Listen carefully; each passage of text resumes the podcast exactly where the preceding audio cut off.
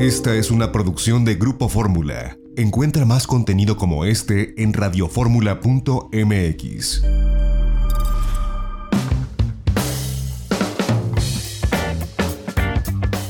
Ya estamos de regreso, seguimos transmitiendo desde el cuarto piso del Hotel City Express Plus, aquí en Bogotá, Colombia, sobre la avenida El Dorado.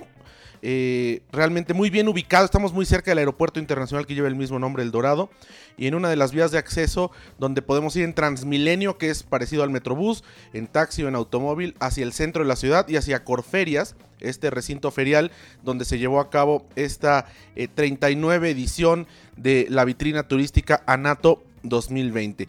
Y bueno, eh, hubo algo que llamó mucho nuestra atención y fue el hecho que el stand de México, este que está concesionado a la empresa Crea CIE por parte de Sectur, pues lleva la marca México desde eh, pues que cerró el Consejo de Promoción Turística de México.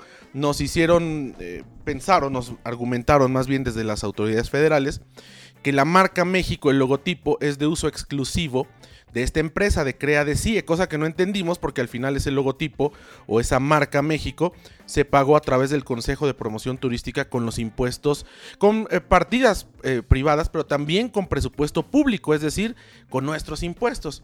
Y esta es la primera feria donde otros dos pabellones que vienen también con empresarios de México, pues pusieron la marca México pusieron el mismo logotipo en un eh, pues abierto desafío a lo que dicen las autoridades y eh, en este sentido pues conversamos con el representante de, CREA, ¿no? Con el representante de eh, pues la empresa que tiene los derechos aparentemente, Rodrigo Hurtado, subdirector de Tianguis y Ferias Internacionales, y esto es lo que nos dijo con relación al uso de ese logotipo.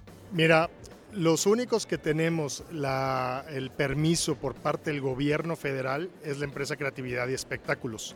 Si bien estamos viendo que hay la marca México en algunos otros eh, pabellones, estamos viendo el tema qué es lo que está pasando, porque hasta, nuestro, hasta donde es nuestro conocimiento no existe ninguna otra concesión y en caso de que no exista, pues tomaremos cartas en el asunto.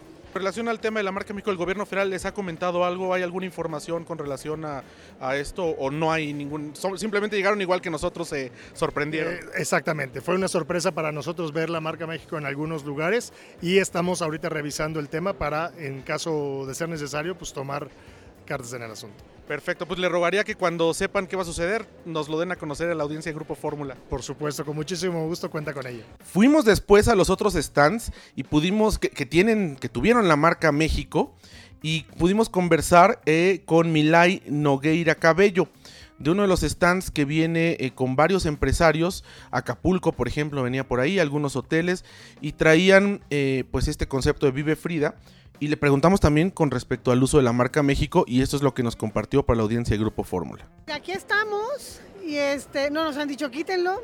Y, eh, somos que no deberían, ¿no? Yo supongo que no. No nos han dicho quítenlo y este e insisto, o sea, y no es que no quisiera responderlo, sino que somos México. ¿No? No dejamos de ser México y este es, el país que representamos, ¿no? Y todos los que estamos aquí en conjunto entonces, pues sí, podemos, podemos y aquí estamos.